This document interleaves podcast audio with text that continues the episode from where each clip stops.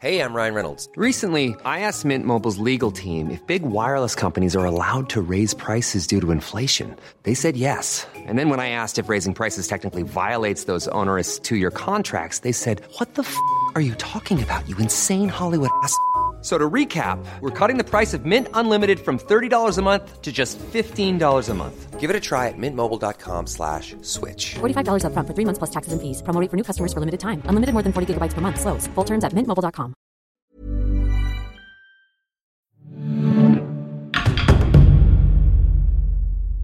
Assassin's Creed Valhalla et Xbox présentent Echoes of Valhalla, la vie des Vikings, le podcast.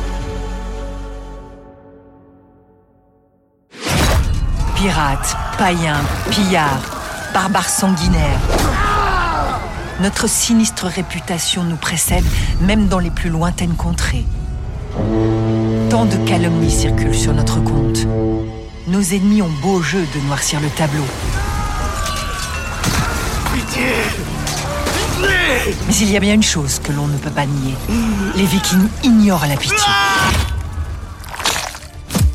Après une longue traversée de la mer du Nord, la grande armée débarque enfin. Comme un seul homme, les guerriers sautent des embarcations pour fouler ce sol tant convoité. Sous le commandement d'Ivar le Désossé et de son plus fidèle compagnon Alfdan, ils se mettent en marche pour prendre le territoire sans tarder. Allez, toi et toi, partez en éclaireur vers l'intérieur des terres. Et trouvez-moi des vivres et de l'eau, c'est la priorité. Vous, rassemblez les hommes et l'équipement. Ils ne doivent pas avoir le temps de répliquer. En route Et donnez-leur une bonne raison de prier leur Dieu unique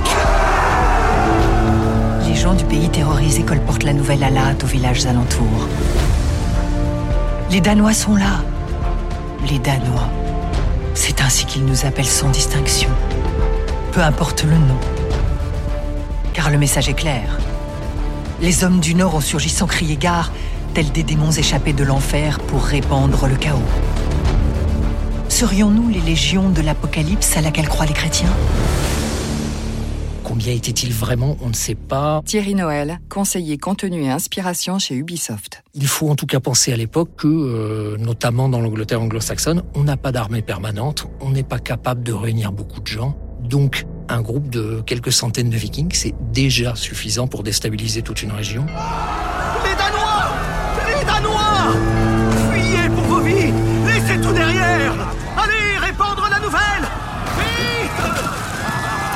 Les gens du pays sont démunis face à nous, redoutables envahisseurs. Ils n'opposent aucune résistance. La grande armée profite de cette faiblesse pour ramasser des vivres, réunir des chevaux et attendre des renforts. Certaines bandes, qui avaient déjà pris pied en Irlande et en Écosse, rejoignent les rangs de la grande armée. Comme un coup de tonnerre, la nouvelle de l'invasion se répand dans tous les royaumes saxons et au-delà. Mais le débarquement eut lieu plus au sud que prévu. Ayant ouï dire qu'une Volva, une prophétesse magicienne, vivait dans cette région, Ivar et Alfdan se rendirent auprès d'elle pour consulter les dieux. Fille de Freya, je viens implorer tes conseils. Tu sais que la mer ne nous a pas déposés à bon port.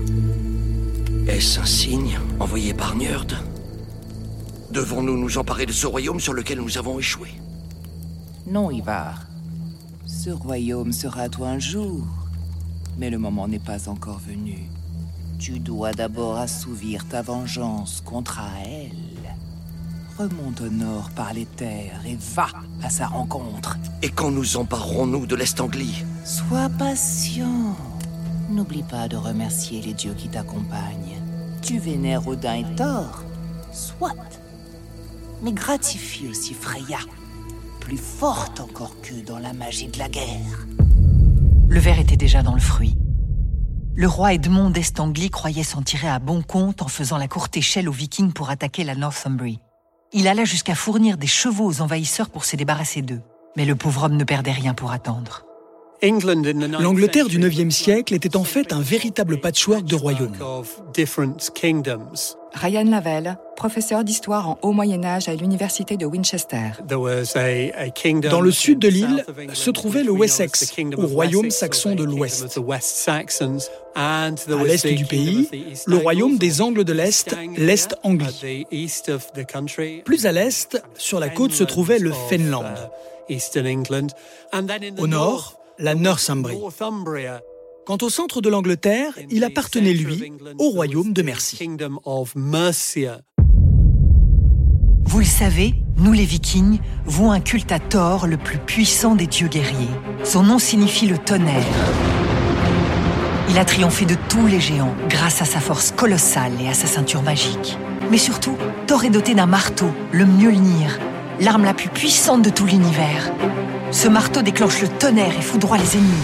Sous la protection de ce dieu invincible, la grande armée viking était prête à défier les géants de son temps, les royaumes saxons qui composent la Grande-Bretagne. Et c'est sur la Northumbrie, le premier d'entre eux, qu'allait s'abattre avec fracas le marteau de Thor.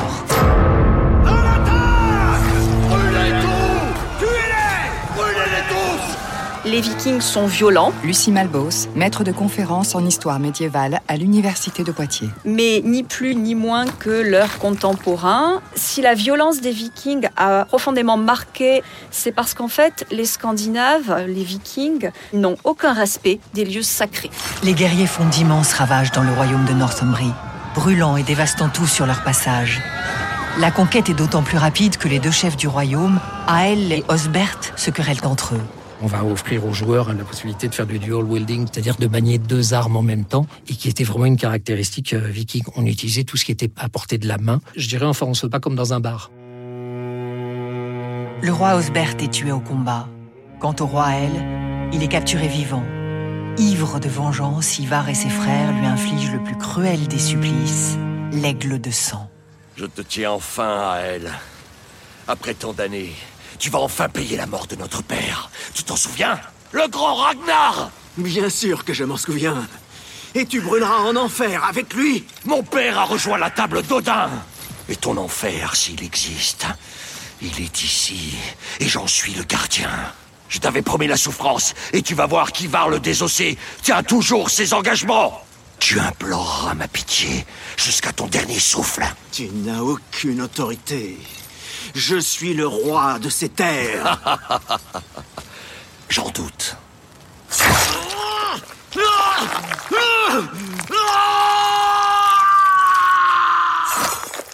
Alors l'aigle de sang, c'est une espèce de fantasme au XIIIe siècle d'auteur de saga, où on voit d'ailleurs que d'une source à l'autre, le supplice devient de plus en plus euh, raffiné. François Émion, maître de conférence en études nordiques à l'université Paris-Sorbonne. Dans la version euh, finale, on voit un personnage dont on tranche le dos, on scie les côtes et on fait euh, sortir les deux poumons déployés comme des ailes d'aigle.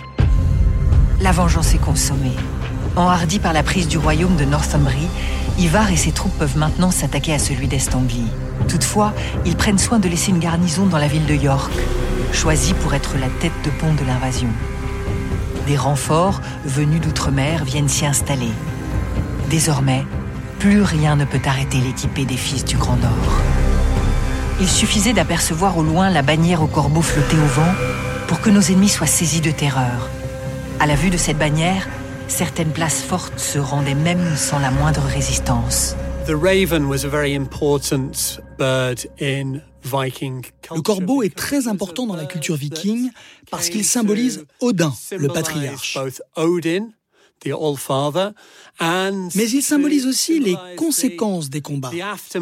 Sur les champs de bataille, les corbeaux venaient se nourrir des restes des corps ennemis après les hostilités. La Grande Armée est de retour en Est-Anglie, deux ans après son débarquement sur ses côtes. Cette fois, le roi Edmund est bien décidé à lui tenir tête. En vain, la vague viking déferle sur son royaume et réduit ses forces à néant. Naguère veule et complaisant, Edmund montre un courage exemplaire dans la tourmente. Entre les mains des Vikings, il refuse obstinément de leur prêter allégeance et d'abjurer sa foi chrétienne. Maudit païen, je ne céderai pas à tes tortures. Le Christ est mon Seigneur, et je ne le renierai jamais. Tu préfères mourir pour ton Dieu qui t'a abandonné, plutôt que de vivre pour les nôtres qui t'ont vaincu Va au diable, païen. Dieu me pardonne. J'aurais dû vous massacrer dès que vous avez posé le pied sur mes terres. Mais tu en as choisi autrement. Et te voilà à ma merci. Tu ne me fais pas peur. Je sais que j'ai servi le Seigneur, et je peux affronter le tribunal des cieux sans crainte. eh bien, c'est ce qu'on verra. Emmenez-le, et voyons comment son Christ répondra à ses cris de douleur. Ivar ordonne l'exécution d'Edmund. Pour lui aussi, le supplice sera terrible. Ligoté à un arbre, il est criblé de flèches. Et parce qu'il refuse toujours de renier sa foi, il est ensuite décapité. Cette mort héroïque fait forte impression sur la population, à un tel point que son martyr fait aussitôt l'objet d'un culte. Les chrétiens disaient qu'Edmund n'était un saint. Était-ce une manière de dire que nous autres les vikings étions des démons? Edmond a servi de figure emblématique. Alban Gauthier, professeur d'histoire médiévale à l'université de Caen. De la résistance à l'invasion scandinave, à l'invasion païenne. Et il semble bien que ce soit les rois vikings d'Est-Anglie, convertis au christianisme, qui aient favorisé ce culte. La chronique anglo-saxonne mentionne à peine le fait que les païens sont venus en East-Anglie. Or, les sources suivantes hein, vont euh, donner tout le détail du martyr de ce pauvre Edmond, alors qu'à la base, comme source historique, on a une simple phrase qui nous mentionne qu'il est mort quand les Vikings sont arrivés. Après la Northumbrie, l'Est-Anglie est maintenant aux mains des Vikings. Les royaumes tombent les uns après les autres. Laissant le commandement de la grande armée à ses proches, Ivar se rend en Irlande où sévissent des bandes vikings, sous l'autorité d'Olaf le Blanc. Ces deux guerriers aussi rudes qu'impitoyables étaient faits pour s'entendre. Olaf je vois que ton appétit n'a d'égal que ta soif. Comme toi, Ivar. Je ne suis jamais rassasié. J'ai toujours faim de conquête. eh bien, s'il reste de la place à ta table, je t'accompagnerai dans ces combats. J'imagine que tu as des projets. bien sûr.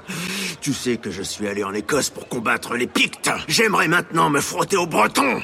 Rien ne me ferait plus plaisir que de voir tomber leur forteresse. Alors tu peux compter sur moi et sur ma hache.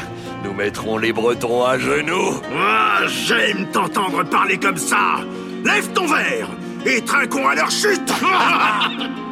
On a souvent l'impression que les Vikings attaquent un petit peu de manière désordonnée, choisissent leur cible comme ça, évidemment en fonction de ce qui semble le plus facile à, capturer ou à piller, mais on n'a pas l'impression qu'il y ait une, stratégie d'ensemble. Or, Dumbarton, c'est un bel exemple. À ce moment-là, il contrôle déjà Dublin, qui est cette grande place commerciale, et il contrôle de l'autre côté la ville de York, qui elle est une porte vers la Scandinavie. Eh bien très logiquement, ils vont aller capturer la place de Dumbarton, qui est la ville-étape entre ces deux très grandes places commerciales de l'époque.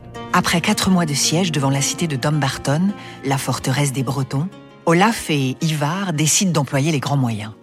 Olaf, ce siège doit finir. Nos guerriers s'épuisent. Je sais bien, mais ces fichus Bretons sont plus coriaces que prévu. Je ne vois pas d'autre solution que de les harceler. Oh, ce n'est pas le fer qui résoudra ce combat. Mais je pense avoir une idée. Tu vois cette rivière? Euh, ouais, pourquoi? À ces champs-là, ils peuvent peut-être résister à nos épées, mais pas à la soif.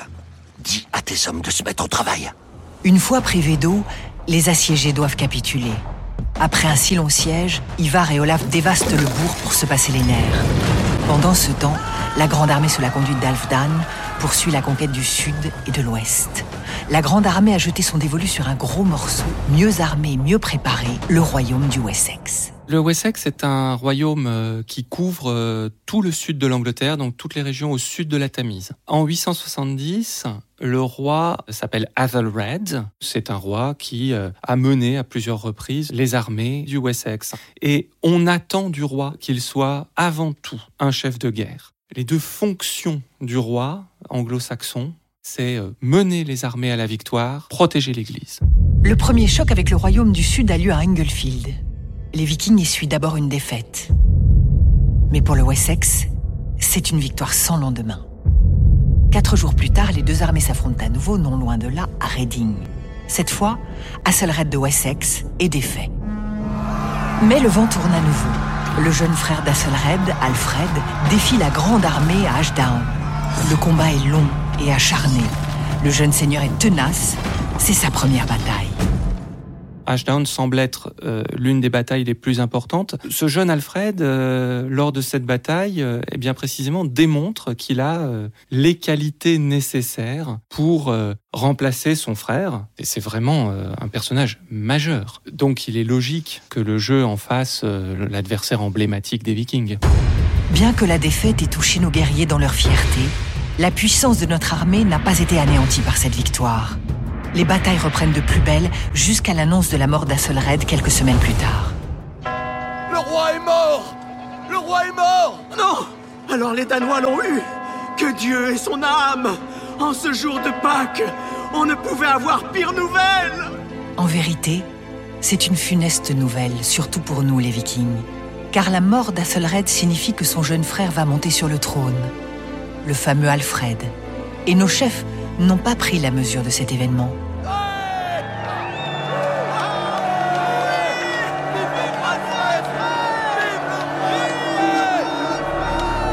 Signe des temps, l'avènement du roi Alfred de Wessex correspond à l'éloignement d'Ivar le Désossé.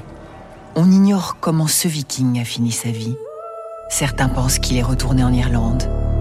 Des chroniques prétendent qu'il a succombé à une maladie soudaine et hideuse. Serait-ce pour salir sa mémoire? Quoi qu'il en soit, quatre années après son débarquement, la Grande Armée est loin d'avoir fini de faire trembler le royaume des Saxons.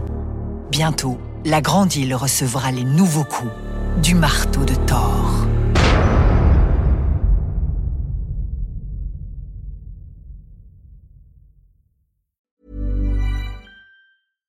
Hi, I'm Daniel, founder of Pretty Litter. Cats and cat owners deserve better than any old-fashioned litter. That's why I teamed up with scientists and veterinarians to create Pretty Litter. Its innovative crystal formula has superior odor control and weighs up to 80% less than clay litter. Pretty Litter even monitors health by changing colors to help detect early signs of potential illness. It's the world's smartest kitty litter.